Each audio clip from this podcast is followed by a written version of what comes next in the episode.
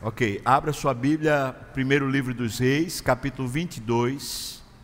Nós vamos ler do versículo 1 até o versículo 38. O tema dessa mensagem é espírito de confusão.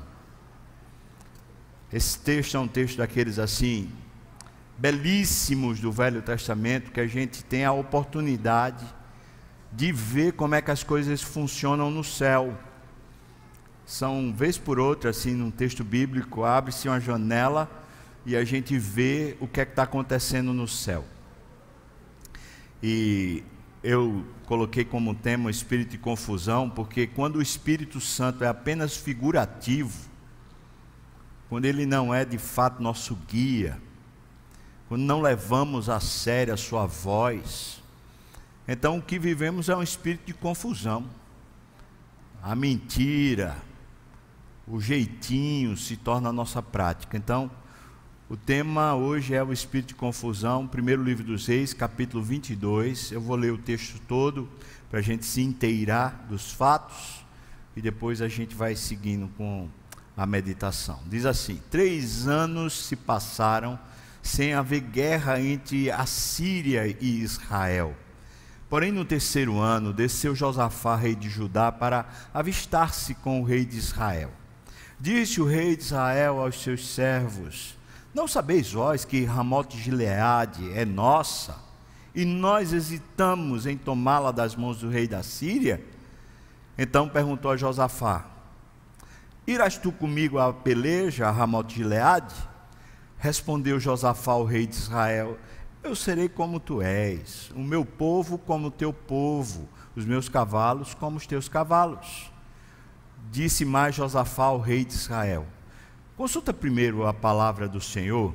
Então o rei de Israel ajuntou os profetas, cerca de quatrocentos homens, e, e lhes disse: Irei a peleja contra Ramote Gileade e ou deixarei de ir. E eles disseram: Sobe, porque o Senhor a entregará nas mãos do rei. Disse, porém, Josafá: não há aqui ainda nenhum outro profeta do Senhor para consultarmos? Respondeu o rei de Israel a Josafá: Há um ainda pelo qual se pode consultar o Senhor. Porém, eu o aborreço, porque nunca profetiza de mim o que é bom, mas somente o que é mal. Este é Micaías, o filho de Inlá. Disse Josafá: Não fale assim o rei. Versículo 9. Então o rei de Israel chamou um oficial e disse: Traz-me depressa Micaías, filho de Inlá.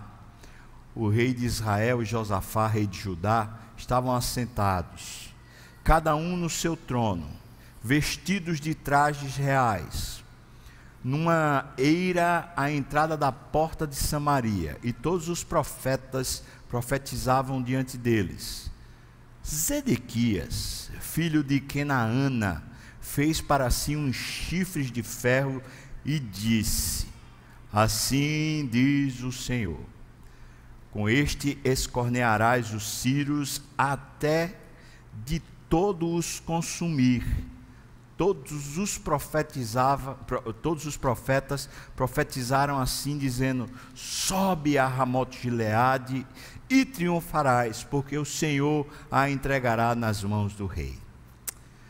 O mensageiro que fora chamar Micaías falou-lhe, dizendo: Eis que as palavras dos profetas a uma voz predizem coisas boas para o rei. Seja, pois, a tua palavra como a palavra de um deles, e fala o que é bom. Respondeu Micaías: Tão certo como vive o Senhor, o que o Senhor me disser, isso falarei. E vindo ele ao rei, este lhe perguntou: Ô Micaías, iremos a Ramote Gileade a peleja ou deixaremos de ir? E ele lhe respondeu: Sobe e triunfarás, porque o Senhor a entregará nas mãos do rei. O rei lhe disse: Quantas vezes eu te conjurei que não me fales senão a verdade em nome do Senhor? Então disse ele: Quer a verdade? Vi todo Israel disperso pelos montes como ovelhas que não têm pastor. E disse o Senhor: Estes não têm dono, torne cada um em paz para a sua casa. Então o rei de Israel disse a Josafá: Eu não te disse que ele não profetiza a meu respeito o que é bom, senão somente o que é mal? Micaías prosseguiu: Ouve, pois, a palavra do Senhor. Eu vi o Senhor assentado no seu trono, e todo o exército do céu estava junto a ele, à sua direita e à sua esquerda. Perguntou o Senhor: Quem enganará Acabe para que suba e caia em Ramote de Leade? Um dizia dessa maneira e outro de outra. Então saiu um espírito, e ele se apresentou diante do Senhor e disse: Veja só, eu o enganarei. Perguntou-lhe o Senhor: Com que? Respondeu ele: Sairei e serei um espírito mentiroso na boca de todos os seus profetas. Disse o Senhor: Tu o enganarás e ainda prevalecerás. Sai e faze-o assim. Eis que o Senhor pôs o espírito mentiroso na boca de todos os seus profetas e o Senhor falou o que é mal contra ti.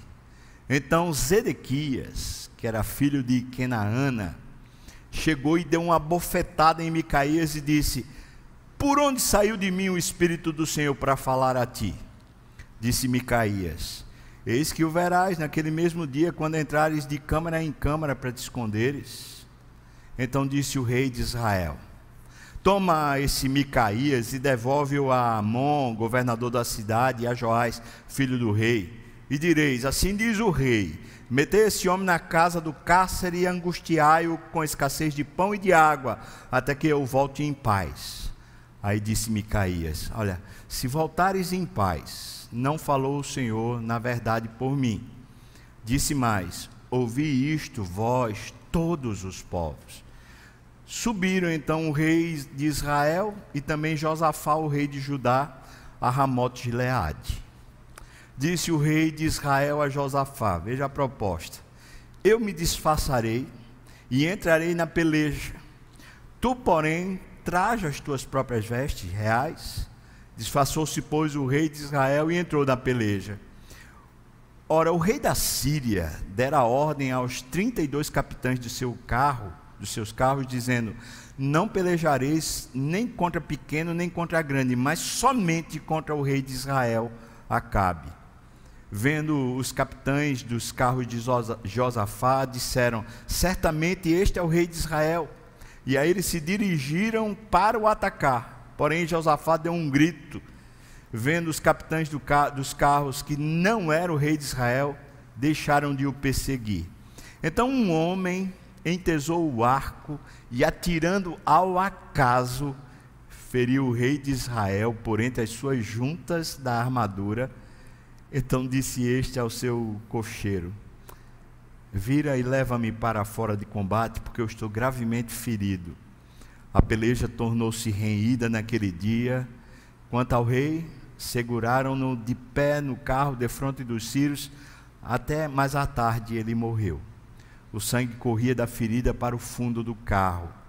Ao pôr do sol, fez-se ouvir um pregão pelo exército que dizia: Cada um para a sua cidade, cada um para a sua terra. Morto o rei, levaram-no a Samaria, onde o sepultaram. E quando lavaram o carro junto ao, ao, ao açude de Samaria, os cães lamberam o sangue do rei segundo a palavra que o Senhor tinha dito, e as prostitutas banharam-se nestas águas. Vamos ficar aqui, irmãos. Vamos pedir a Deus a sua sabedoria para aprendermos a sua voz. Pai, tenha misericórdia de mim, me dê sabedoria para pregar a tua palavra com fidelidade, mas também, Senhor Deus, com coerência com aquilo que a gente vive. Aplica a tua palavra ao nosso coração. Abençoa meus irmãos, que abra também o entendimento, a sabedoria, para que a aplicação da tua palavra preencha as lacunas da nossa vida, no nome de Jesus. Amém, Senhor Deus. Amém. Deixa eu contar de novo essa história, agora com algumas informações a mais. Nessa época, Israel, como a gente conhece, está dividida em dois territórios: o reino do sul e o reino do norte. O reino do norte se chama Israel e o reino do sul se chama Judá. Por isso haviam dois reis. Nessa época aqui havia o rei Acabe, que era o rei do reino do norte de Israel, e havia Josafá, que era o rei do reino do sul de Judá. Quando houve a divisão do reino, não havia respeito das partes. Quando Josafá assumiu o trono de, de Judá, ele resolveu quebrar todos os postes ídolos, os altares de idolatria dentro do seu reino e resolveu buscar ao Senhor. Ao que tudo indica, quando a gente lê a história de Josafá, parece que ele, é, era aquele homem amistoso, aquele tipo de pessoa que procura paz, procura harmonia. E ele começou a fazer contato com o reino do norte, com Israel. Ele queria fazer uma aliança para que eles pudessem viver em paz e um ajudar ao outro. E isso foi sendo desenvolvido. Eu diria que havia uma boa política de, de, de negócios e de harmonia entre os dois estados, o estado de Israel e o estado de Judá. Isso por causa do empenho de Josafá, que procurava isso. Entretanto, irmãos, normalmente as nossas maiores, é, os nossos maiores dons, as nossas maiores capacidades, elas tendem também a ser os nossos maiores perigos, tendem a ser as nossas maiores armadilhas. Josafá, que era esse homem tão, tão capaz e que buscava harmonia e paz, ele está fazendo um caminho perigoso.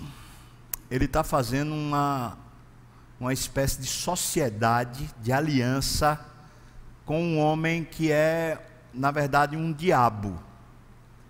Quando falo diabo, eu quero usar a expressão do latim, diabolos que é o adversário de Deus, uma pessoa contrária a Deus. Acabe era um homem que, por si só, independente de quem tivesse ao seu lado, era um homem que não temia Deus. Ele detestava, na verdade, Deus. Ele adorava Baal.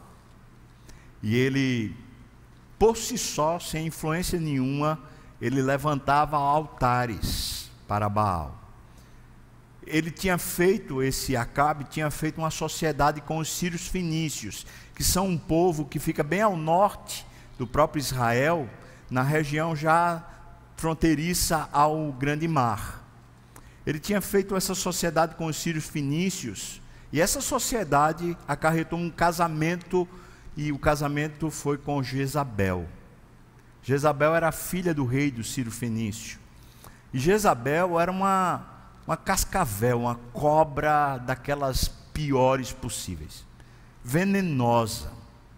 Essa mulher era uma bruxa, era uma mulher que vivia em cima de espíritos, adorando os mortos, buscando todo tipo de, de consagração aos deuses falsos. E Acabe casa-se com ela. E quando Jezabel assume essa, esse status de rainha, o Estado de Israel começa a se perder completamente.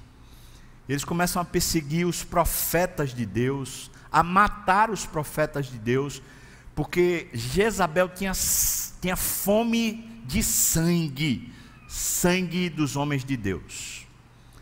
É nesse período que Elias se levanta para para profetizar uma seca, e a história vai se desenvolvendo entre a rivalidade de Elias, que preconizava, revelava a presença de Deus ainda na sua misericórdia para com o Estado de Israel, e esse Diabolos, que é o Acabe, casado com essa bruxa Jezabel, que viviam contrários a Deus e desejando a morte de qualquer coisa que reverenciasse Deus no Estado. Portanto, a associação e a harmonia de Josafá com Acabe era perigosa. E não faltava aviso, Josafá tinha sido avisado. Mas ele tinha essa virtude, como falei, tinha esse grande potencial de gerar harmonia, de procurar paz. E nós temos que tomar cuidado, porque as nossas maiores virtudes, elas precisam estar governadas à, à disposição do Espírito. Porque as nossas maiores virtudes podem se tornar as nossas maiores armadilhas. Então, quando eles estão se reunindo ali, o Acabe, que era um, uma verdadeira cobra também, um, aquele cara ardiloso, persuasivo, ele fala assim: Ramote Gileade é do nosso território. Mas já faz tempo que os sírios tomaram e continua na mão dos sírios. E se você olhar para o mapa de Israel, você vai ver que Ramote Gileade fica na região norte de Israel e ele fica a, a leste do Rio Jordão, ou seja, fica num território onde faz fronteira com os sírios e com Moabe. Normalmente, Ramote Gileade é objeto de guerra nos relatos bíblicos, justamente porque fica nessa região turbulenta, confusa. E o rei Acabe está dizendo assim: rapaz, Deus tinha dito lá atrás, né, por Abraão, que o território de Israel ia até a Síria. E a gente está perdendo o território para esses, esses homens aí, esses sírios. Na hora que ele diz isso, Josafá, que é um homem temente a Deus e que sabe muito bem a profecia que Deus tinha dado a Abraão, a aliança de que esse território se estendia até a Síria, o Josafá diz então para Acabe: Rapaz, o que você for fazer, a gente está junto. E Josafá diz: Olha, você vai comigo à guerra? Ao que Josafá responde: Rapaz, eu vou ser com você junto como se fosse um povo só. Os meus carros serão os seus carros, os meus guerreiros serão os seus guerreiros. Nós estamos juntos, a gente vai junto para essa guerra. O texto não diz isso, mas claramente, pelo contexto histórico, o Josafá pretende honrar a Deus. Falo pelo contexto histórico, pelo contexto geral esse território era profecia divina, ele queria então que o território voltasse a ser o território de Deus, território do povo de Deus. Mas deixa eu dizer uma coisa para você, irmão. A vontade de Deus tem tempo e modo. Não é o fato simples da gente saber qual é a vontade de Deus que faz a gente ser, por nossa própria força, faz a gente ser o protagonista dessa vontade. Quando a gente sabe a vontade de Deus, a gente precisa se sujeitar ao Espírito de Deus para o tempo de Deus e o modo de Deus. Vou repetir isso porque isso aqui é a essência para que a gente não tenha confusão. Quando nós sabemos a vontade de Deus, a Bíblia está lá revelada para a gente. Olha, isso é o que Deus quer, isso é o que Deus gosta, é isso que Deus pretende. Nós devemos nos submeter a Deus, porque Deus tem tempo e modo para a sua vontade acontecer. Isso quer dizer que muitas vezes, quando Deus quer uma coisa para a gente, ela não vai acontecer de imediato às vezes ela vai demorar um processo, e esse processo, que muitas vezes demora para a palavra de Deus se cumprir na nossa vida, é justamente Deus preparando a gente para receber a promessa. Muitas vezes, se Deus der para a gente a promessa dele, de uma vez e pronto, em vez de nos abençoar, vai nos estragar fazer aqui um pequeno paralelo só para você, uma analogia para exemplificar. Imagina que você tem um, um filho que desde cedo quer, quer guiar um carro, ele quer ter um carro, ele gosta de carro. Está com 12 anos.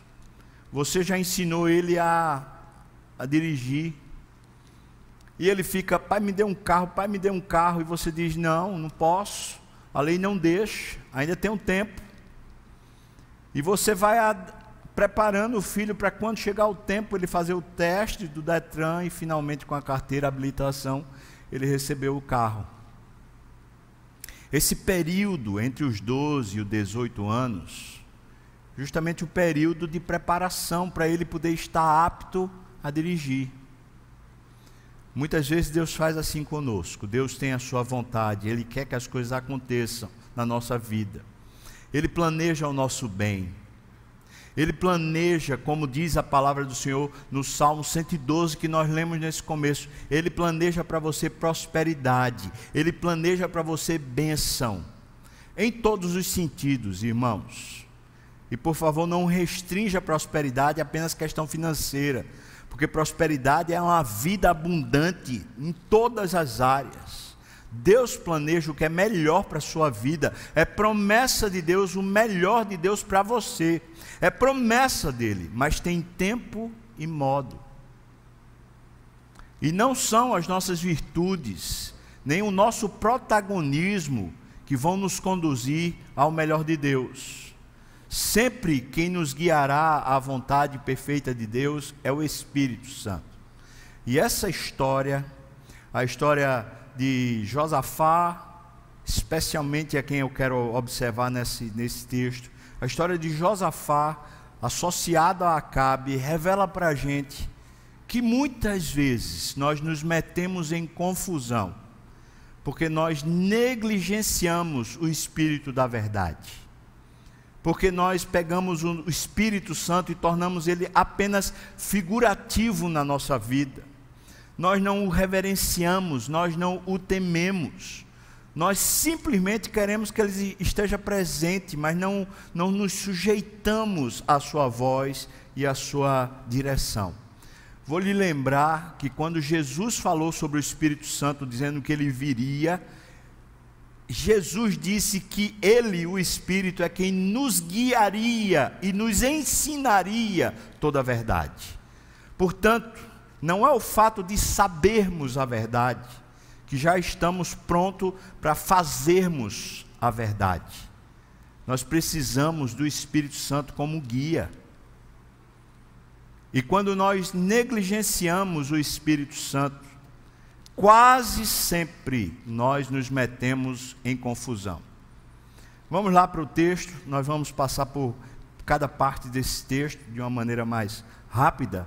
Mas veja, os primeiros versículos aqui, os versículos de 1 a 4, nós encontramos a aliança entre Josafá, o rei de Judá, e Acabe, o rei de Israel, como eu falei anteriormente. Então, qual era a, a perspectiva, a aparência de uma coisa boa. Vamos reconquistar o território prometido a Abraão, Ramote de Leade. Vamos reconquistar. Bom, perfeito. Outra coisa boa, a aparência de coisa boa aqui, harmonia e unidade entre Israel e Judá. Que bênção! Tudo perfeito. Então vamos embora. Se a gente está olhando para a coisa e a coisa é boa, vamos embora. Opa! Opa! Vontade de Deus tem tempo e modo. Aí você, quando chega no versículo 5 até o versículo 12, o que é que a gente vai encontrar? Veja o que ele diz, diz versículo 5: Disse mais Josafá, o rei de Israel: Consulta primeiro a palavra do Senhor. Veja o homem de Deus, Josafá. Ele está dizendo assim: peraí, está tudo certo, reconquistar esse território é promessa a gente vai estar junto, harmonia, unidade no povo de Deus, tudo certo, mas é a hora, é o modo. Consulta primeiro a palavra de Deus. Agora eu pergunto para você: você já ouviu a história? Porque o que aconteceu foi isso: eles consultaram. E 400 profetas aplaudiram a decisão: vão lá, vão, vocês vão conquistar. Apenas um homem o Micaías, que quando chegou falou assim: rapaz, vai ter confusão. E isso porque foi insistido: vocês vão morrer. Quer dizer, não o Josafá, mas o Acabe vai morrer. E o povo vai ficar disperso. Vai dar confusão esse negócio. Mas para quê? A minha pergunta aqui é: para que Josafá quer saber a palavra de Deus? se ele não vai cumprir a palavra de Deus. Veja, se nós buscamos a vontade de Deus, nós precisamos buscar a vontade de Deus, primeiro, para sermos direcionados, segundo, para obedecermos, e terceiro, para não cairmos nas armadilhas do mal. Mas o que aparenta aqui é que Josafá só queria saber e não se comprometer com o que sabia. Espera aí, antes da gente ir, isso aqui é a vontade de Deus, como é que a gente deve fazer? Vamos ouvir os profetas? E os, os profetas vieram. E os profetas começaram a dizer, todos eles disseram, versículo 12 diz: Todos os profetas profetizaram assim, dizendo: Sobe a Ramote de Leade e um triunfarás, porque o Senhor entregará nas mãos do rei. Aí vem Micaías, o calo, o problema. O texto diz para nós que Acabe adverte Josafá do seguinte: esse tal do Micaías é um, uma pedra no meu sapato. Esse cara só fala o que é mal para mim. Eu não gosto de ouvir Micaías. É por isso que eu prefiro nem ouvir. O cara não tem uma palavra que seja boa para mim. Agora, irmãos, deixa eu pensar com você o lado B dessa história. Como eu lhes falei, Acabe é um homem que vive contrário a Deus, ele é um diabolos. Ele é um cara adversário de Deus, é um anticristo. Micaías, sempre quando profetiza a respeito de Acabe, profetiza coisas contra Acabe. Se você fizer uma lógica simples, você vai ver, Micaías sempre está honrando a Deus. Sempre. Porque quando ele está dizendo que Acabe está errado, ele está falando a verdade. Agora é que para mim o cenário ficou tenso. Por quê? Porque Josafá, ele quer ter paz e harmonia. Josafá quer conquistar o território para Israel. Mas tem um homem de Deus aqui. E tem um homem de Deus que, porque teme a Deus e porque fala a verdade de Deus, é considerado pelo homem diabólico chamado Acabe é considerado por Acabe como sendo um adversário. A quem dá ouvidos? A quem devemos dar ouvidos quando o que se diz, às vezes fere a gente, mas quem diz, diz porque vive na presença de Deus. A quem dá ouvidos quando o que é dito faz com que a gente tenha que voltar e em vez de continuar na mesma linha, a gente tem que regredir e assumir uma nova postura de vida quando os nossos planos já, já estão traçados. Veja que aqui Josafá tem um problema. Qual é o problema? Ele tem um associado a quem ele já deu a palavra para cumprir o que tudo parecia ser bom conquistar o território, e o povo está em unidade e harmonia. Então, aparência de coisa boa. Mas agora tem um homem de Deus que profetiza. E quando ele profetiza, até por insistência do próprio Acabe, ele profetiza dizendo: Olha, vai ter confusão. E Josafá, por que não escuta esse homem?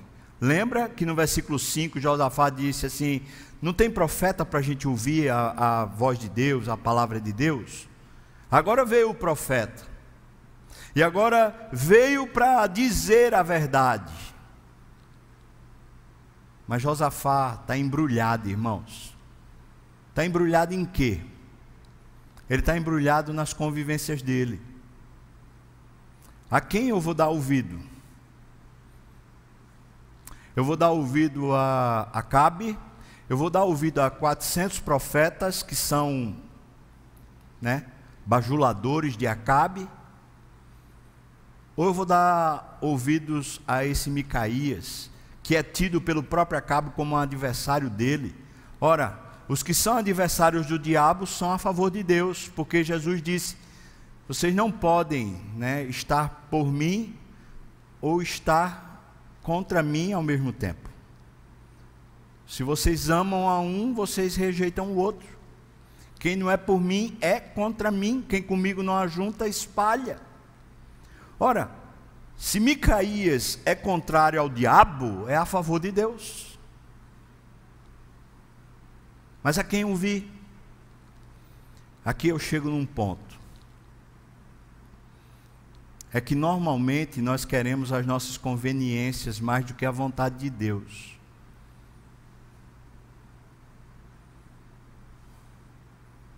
Nós não queremos de verdade a vontade de Deus. E aqui eu vejo uma espiritualidade problemática em Josafá. Ele pede para ouvir a palavra de Deus, mas ele não tem compromisso com a palavra de Deus.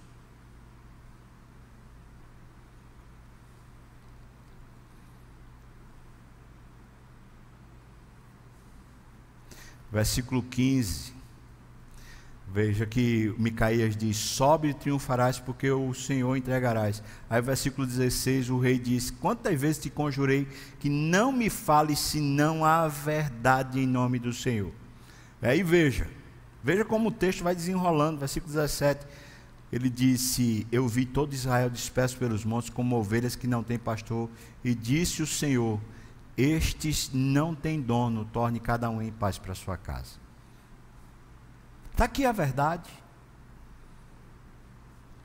Está aqui a verdade. Mas o que está acontecendo no coração de Josafá é que ele está se amoldando às conveniências. Ele está preferindo ser omisso e se amoldar do que dizer não. Do que dizer, rapaz, é inconveniente, é chato mas eu não posso ir mais para essa guerra. Eu não posso ir mais para essa guerra. Aí a gente chega nos versículos 18 a 23. Um princípio espiritual para a gente. A realidade espiritual sempre prevalece sobre os desejos humanos. Guarde isso no seu coração. Por mais que a gente articule e manobre a realidade espiritual, o que Deus planejou, sempre prevalece. E a realidade espiritual é formada basicamente por duas coisas. Primeira coisa que forma a realidade espiritual é a palavra de Deus. A segunda coisa que forma a realidade espiritual é a vontade de Deus. A palavra de Deus é a revelação da vontade. Portanto, nós aqui na terra, nós vivemos uma realidade mas não quer dizer que essa realidade ela defina o fluxo da história, porque existe uma realidade espiritual. Santo Agostinho desenvolve isso de uma maneira magistral. Essa realidade espiritual são os planos de Deus. E os planos de Deus são compostos dessas duas matérias. Primeiro, a palavra de Deus, e segundo, a vontade de Deus. Então, na nossa vida aqui terrena, aquilo que é projeto de Deus, aquilo que está planejado por Deus, vai se concretizar. Por isso, a realidade espiritual sempre prevalece. E quando nós estamos buscando a vontade de Deus, nós estamos buscando a realidade espiritual. Quando nós estamos buscando a palavra de Deus, nós estamos buscando a realidade espiritual. Nós não estamos buscando a conveniência humana. Ou seja, nós estamos tirando os pés da terra e colocando os nossos pés na fé. Nós estamos tirando a nossa alma da nossa vontade, estamos colocando a nossa alma nos desejos mais profundos de Deus. Se nós queremos realmente estar sujeitos ao Espírito, nós precisamos aprender que Deus tem planejado os nossos dias, Deus tem planejado a nossa história, e às vezes a gente está super confuso, a nossa casa está confusa, a nossa família está confusa, a nossa vocação está confusa, o nosso cerne, o nosso centro está confuso, por que, irmãos? É porque nós não percebemos, nós realmente não investimos o nosso esforço em concentrar a nossa alma na vontade de Deus. nós vamos fazendo essa espécie de harmonia entre aquilo que a gente sabe da palavra de Deus e aquilo que a gente quer que aconteça na nossa vida. O versículo 18. Então Israel, o rei de Israel, disse a Josafá: Não te disse eu que ele não profetiza a meu respeito que é bom, senão somente que é mal? Veja só, irmão. Isso aqui é o argumento de persuasão. Esse Acabe é um mau caráter. Ele está ludibriando Josafá. Você e eu não podemos, irmãos, acreditar que pessoas que estão na mão do diabo, elas queiram o bem de Deus.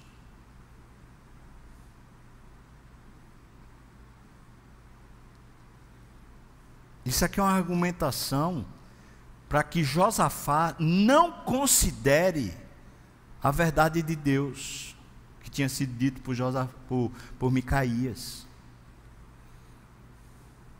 Versículo 19, Micaías prosseguiu e disse: Ouve, pois, a palavra do Senhor. Vi o Senhor. Eu estou numa realidade maior, realidade eterna, eu estou lá. Veja, eu vi o Senhor assentado no seu trono e todo o exército do céu estava junto a ele, à sua direita e à sua esquerda. O que, que é o exército do céu? São os anjos. E você precisa lembrar do que acontece, por exemplo, lá na história de Jó. Os anjos estão comparecendo diante de Deus e o diabo está comparecendo junto. Você tem que lembrar que o diabo é um anjo também. É um anjo mal, maligno, mas é um anjo e estava comparecendo diante de Deus. E o que o texto está dizendo é que os anjos estão comparecendo aqui na presença de Deus. É isso que Micaías está vendo. Versículo 20: Perguntou o Senhor: Quem enganará Acabe? Quem enganará Acabe? O adversário é Acabe. O inimigo de Deus é Acabe. Não é Josafá, mas Josafá está entrando numa armadilha, na malícia de um ímpio, que vai conduzindo a mente de Josafá e vai levando ele, em vez, em vez de ter respeito ao Espírito de Deus, à verdade de Deus, ele está sendo ludibriado e levado pelo Espírito do mundo. Quem é que vai enganar Acabe? Para que ele caia, veja, para que suba e caia em Ramote Gileade. Caia aqui é morra. E os espíritos, ou seja, os anjos, estão lá no céu, um dizia de um jeito, outro dizia de outro, aí veja o que é que diz, versículo 21. Então saiu um espírito, e ele se apresentou diante do Senhor e disse: Eu enganarei. o Senhor perguntou: Como é que você vai enganar ele? Me diga. E aí veja o versículo 22. Eu serei um espírito mentiroso na boca dos teus profetas. Aqui eu aprendo. Aqueles profetas, os 400, que são chamados aqui no céu, de profetas de Deus, eles vivem o mesmo engano que Josafá vive, ele vive de conveniência e de aparência. E aqui, irmão, é onde meu coração treme, porque eu sei que eu sou profeta do Senhor, e eu sei que a palavra de Deus tem que ser verdade na minha boca. Mas a grande tentação de um profeta de Deus é seguir a conveniência. É falar o que o povo quer ouvir, é falar o que as autoridades querem ouvir, é seguir um programa que seja um programa ditado pelas vozes humanas. E os profetas estão debaixo de um engano, de um, de um adversário, de um demônio que é quem está enchendo a boca dos 400 profetas que estão dizendo, dizendo o que o rei Acabe quer ouvir, dizendo o que o rei Josafá quer ouvir. Vai e você vai prevalecer. Vai que você vai triunfar. Agora a janela do céu foi aberta, a realidade eterna foi aberta. E Micaías está dizendo que aconteceu lá no céu foi assim. Deus permitiu que um demônio falasse pela boca desses profetas todinho, para enganar vocês, para enganar Acabe, para mentir. Aqui, irmãos, é o ponto. Para mim é o ponto. Ou seja, se nós, eu e você, não temos um profundo respeito pela vontade de Deus, para conhecer de Deus o modo, para conhecer de Deus o tempo quando a vontade de Deus acontece na terra, nós teremos sido levados pelo engano. E se tem uma época onde existem falsos profetas, é no tempo que a gente vive. E eu não estou falando de profecias futuristas, mas eu estou falando de enganar, de pegar a palavra de Deus e transformá-la, maquiá-la para falar o que o homem, para que o povo quer. Mas isso no sentido da igreja. Mas eu diria que o pior é quando nós fazemos isso pessoalmente. Nós lemos a Bíblia, mas não ouvimos mais a Deus. Nós vamos à igreja, mas não nos sujeitamos mais ao Espírito. Nós estamos vaidosos. Ah, eu sei, eu sei disso. Eu sei, eu sei, mas a gente não está mais submisso não está mais humilde, não está mais como servo. A gente assumiu uma petulância espiritual do tipo: eu sei, eu sei, eu sei. Sabe o que é pior? É esse argumento que é dado por muitos de nós, é a vontade de Deus. Isso aqui é a vontade de Deus. Será que é a vontade de Deus, irmãos? Quando falamos sobre vontade de Deus, nós estamos falando sobre uma realidade espiritual que prevalece sobre a terra. Tudo que é vontade de Deus prosperará e não falhará. Por isso, põe a boca no pó antes de dizer a vontade de Deus.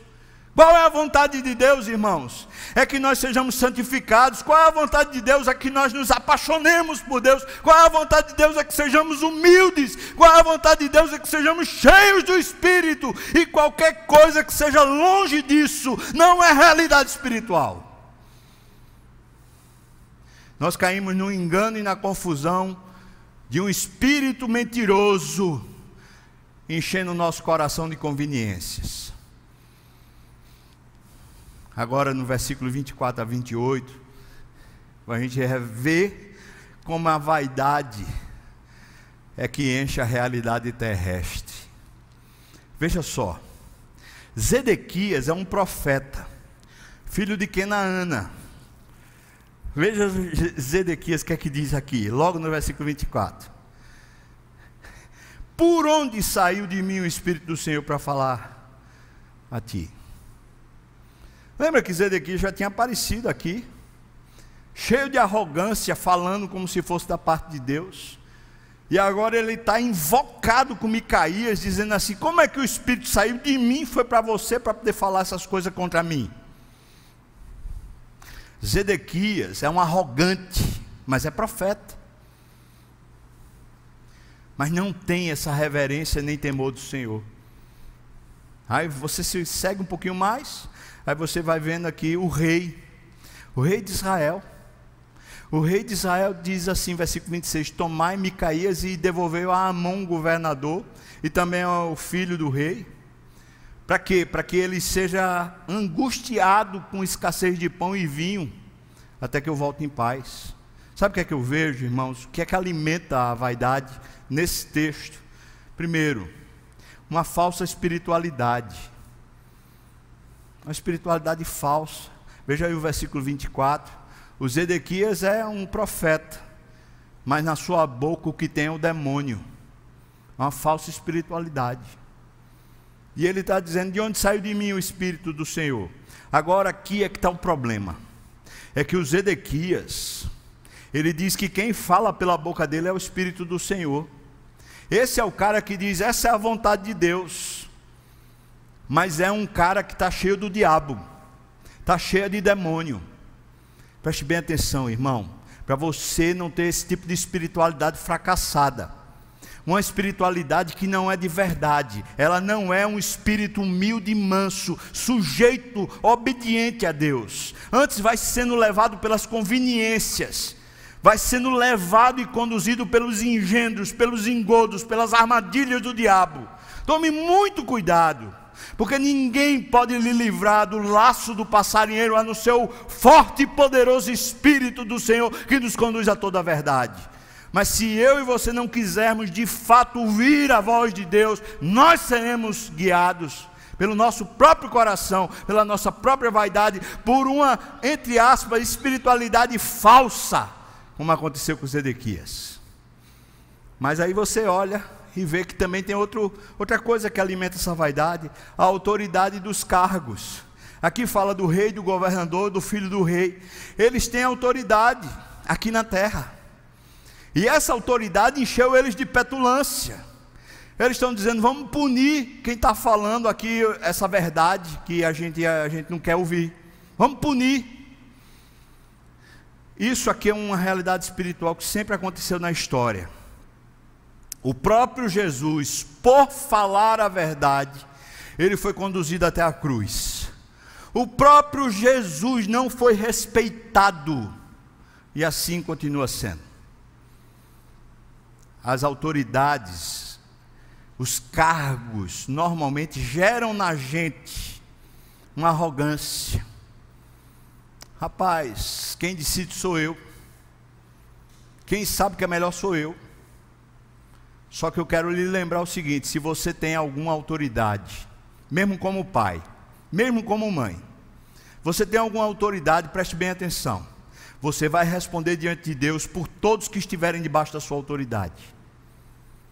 Eu sei, eu morro de medo, porque um dia eu vou comparecer diante do, do trono dele.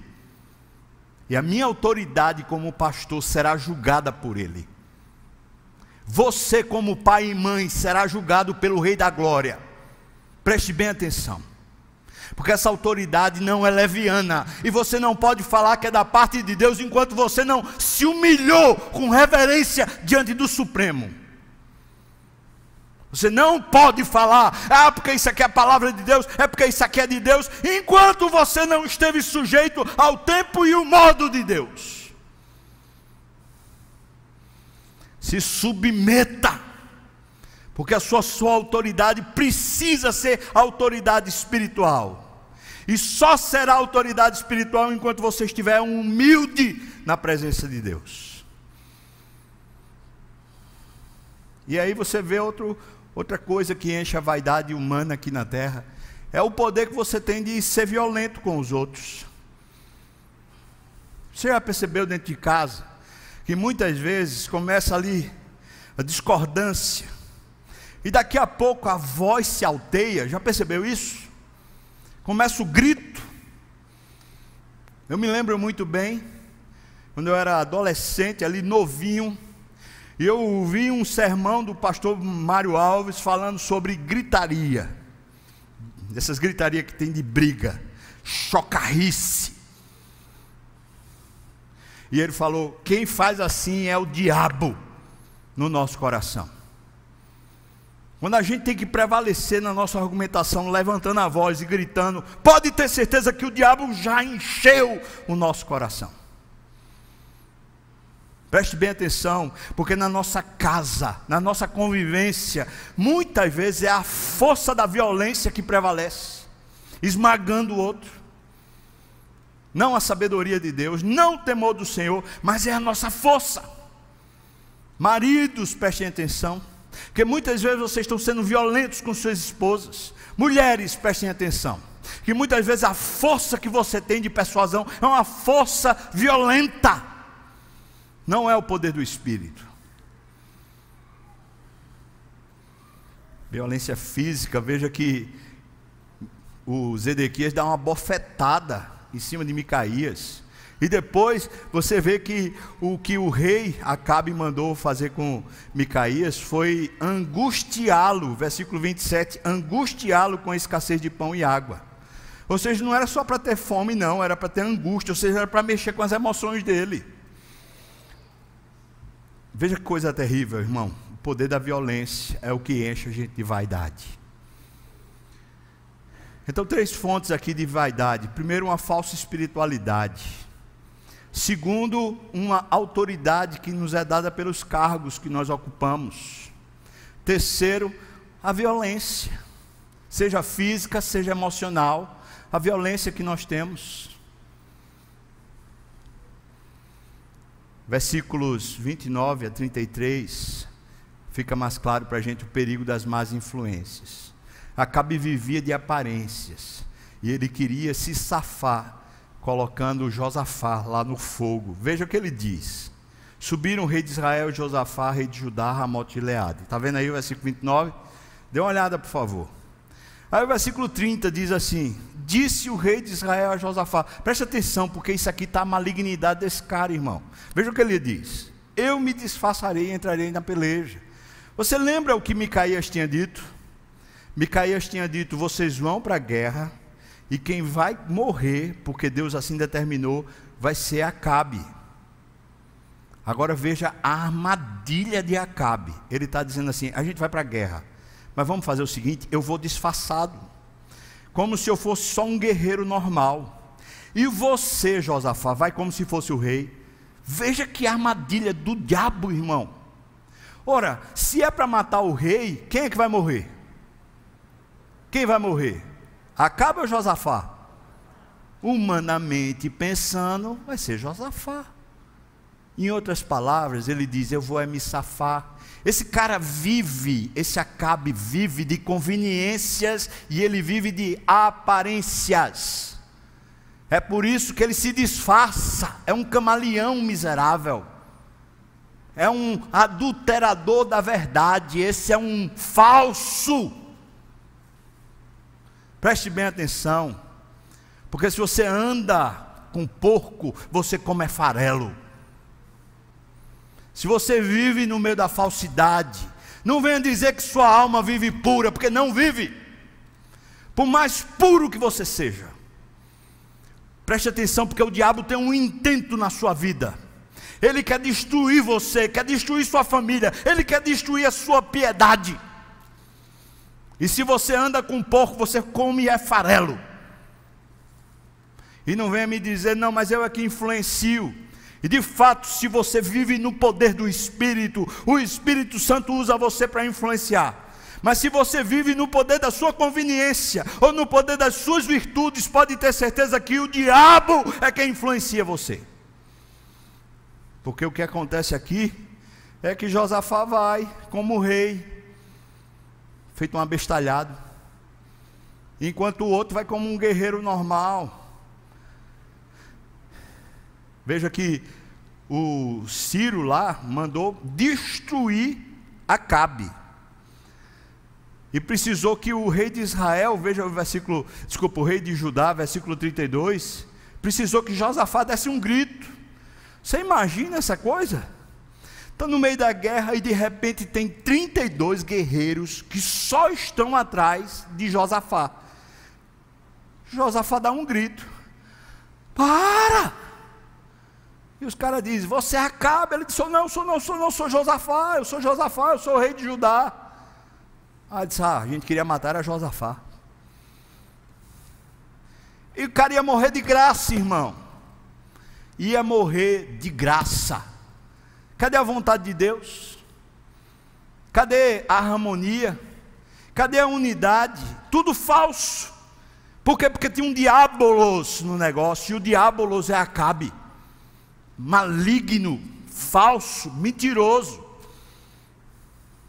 Versículo 31. O rei da Síria dera a ordem para que os 32 capitães matassem o rei Acabe. Então a gente chega no versículos 34 e 38. Acabe morre. Como é que Acabe morre? Um do exército dos sírios, um soldado lá, um arqueiro, entesa o arco e lança a flecha para qualquer lado.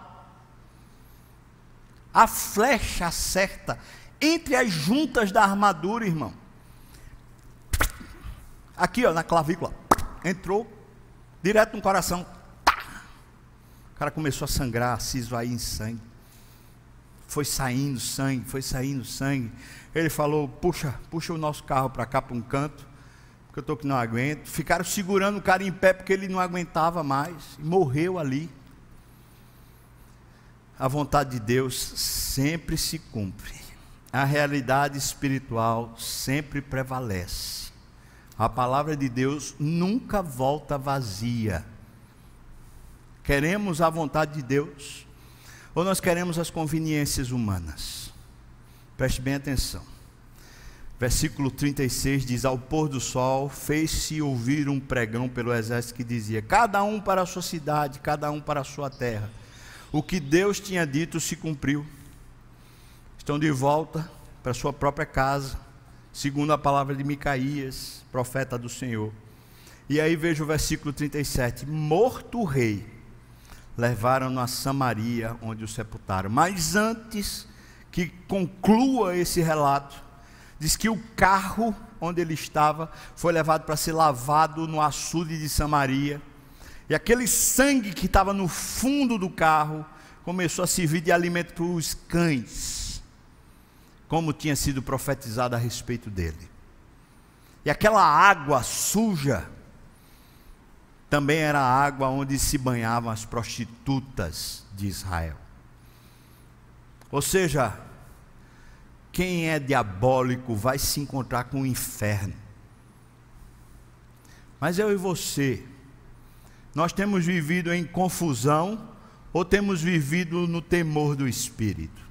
Porque preste atenção, o espírito de confusão é quando o Espírito Santo é apenas figurativo na nossa vida. Porque o Espírito Santo está entre nós para nos guiar a toda a verdade, para nos preencher, para nos dar discernimento, para nos dar capacidade, para nos encher de alegria e de plenitude. Você tem vivido num meio de confusão ou você tem vivido pelo Espírito do, do Senhor?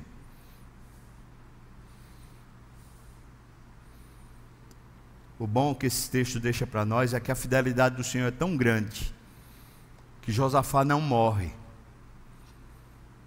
Josafá não morre nessa batalha por causa de Deus, por causa da sua fidelidade. Quero dizer para isso, quero dizer para você no final isso. Deus continua sendo fiel. É do caráter dele. E ele não vai negar-se a si mesmo. Mas a decisão de sermos fiéis a Ele é nossa. O Senhor está disposto a dizer: Senhor Deus, usa a minha vida, me entrego ao Senhor. Eu quero realmente fazer tua vontade, seja o que for. Quando nós olhamos para Josafá, nós aprendemos que o Espírito Santo se torna apenas figurativo em nossas vidas quando nós fazemos o seguinte: quando nós conhecemos o relato bíblico, lembra que Gileade era território de Israel, da promessa. Mas nós não temos intimidade com Deus para sabermos o tempo e o modo da palavra ser aplicada em nossas vidas. O Espírito Santo é figurativo quando nós queremos saber a vontade de Deus, mas nós não temos discernimento espiritual. O Espírito Santo é figurativo quando nós queremos saber a vontade de Deus, mas nós não levamos a sério a vontade de Deus. O Espírito Santo é figurativo quando o preço da harmonia é a desobediência à palavra de Deus.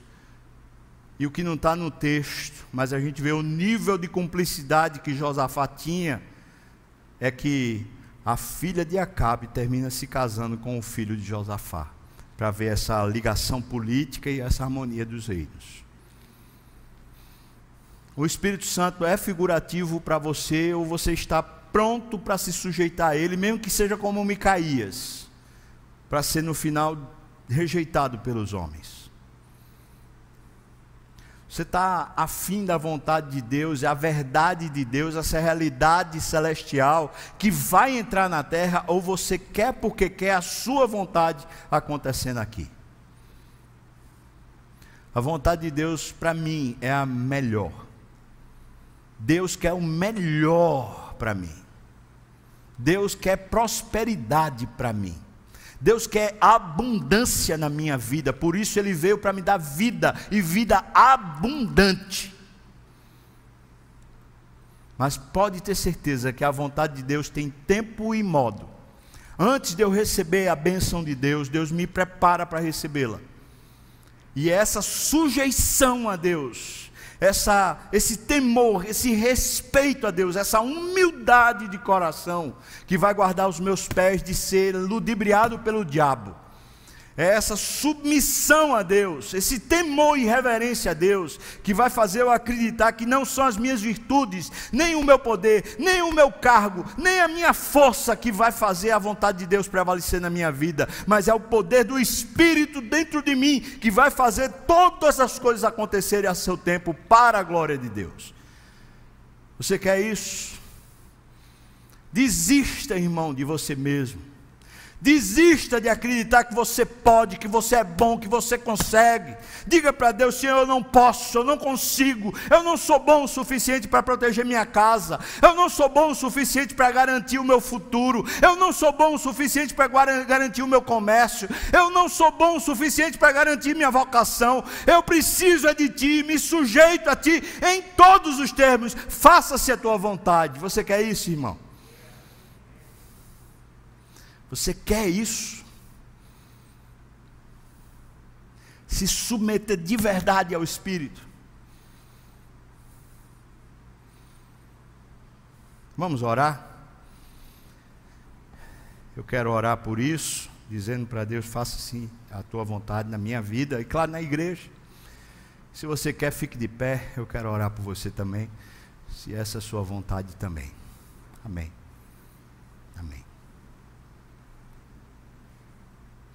Só louvor pode vir para cá.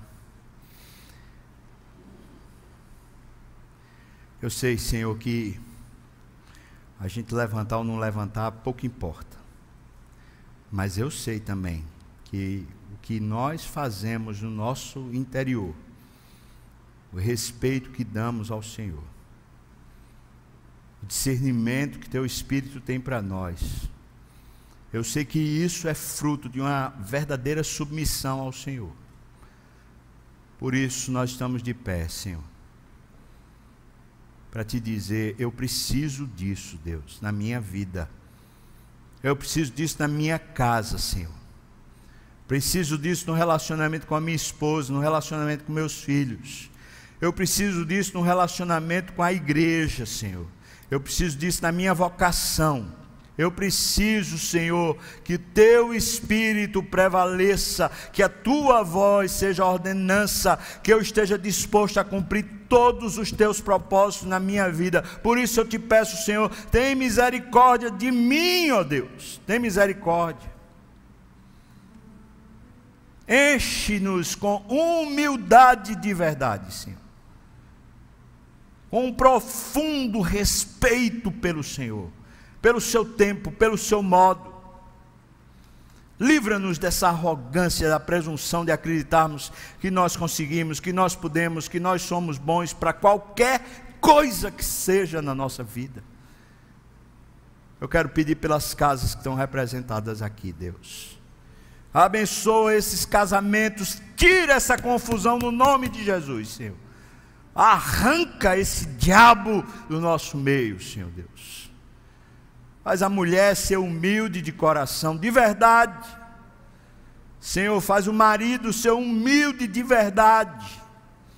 Arranca essas cadeias de nós, essas coisas infernais que vão destruindo a convivência, Senhor. Arranca, Pai. Dá um santo temor à nossa educação dos nossos filhos. Nós não sabemos o que fazer com eles, Pai. Nós não sabemos quando reclamar, quando calar. Nós não sabemos quando bater ou quando não bater. Nós não temos a mínima ideia de como corrigir, disciplinar, gerar, produzir caráter nos nossos filhos. Nós não sabemos. Eu confesso ao Senhor, eu não sei, eu não sei, Deus. Mas eu sei que o Senhor sabe. Eu sei que o Senhor tem uma palavra da verdade para minha casa, para minha família. Eu sei que o Senhor tem o que é bom para mim, por isso me faz crer, nos faz crer. O Senhor nos faz nos submetermos de verdade ao Teu Espírito, Pai. Nós oramos assim no nome de Jesus. Que a graça do nosso Senhor e Salvador Jesus Cristo, o amor de Deus, o nosso querido e amado Pai, a comunhão, o consolo, a bênção, o poder, o avivamento do Espírito venha sobre nós, o povo do Senhor, não só aqui e agora, mas até quando o Senhor voltar e nos tomar para si, Aleluia.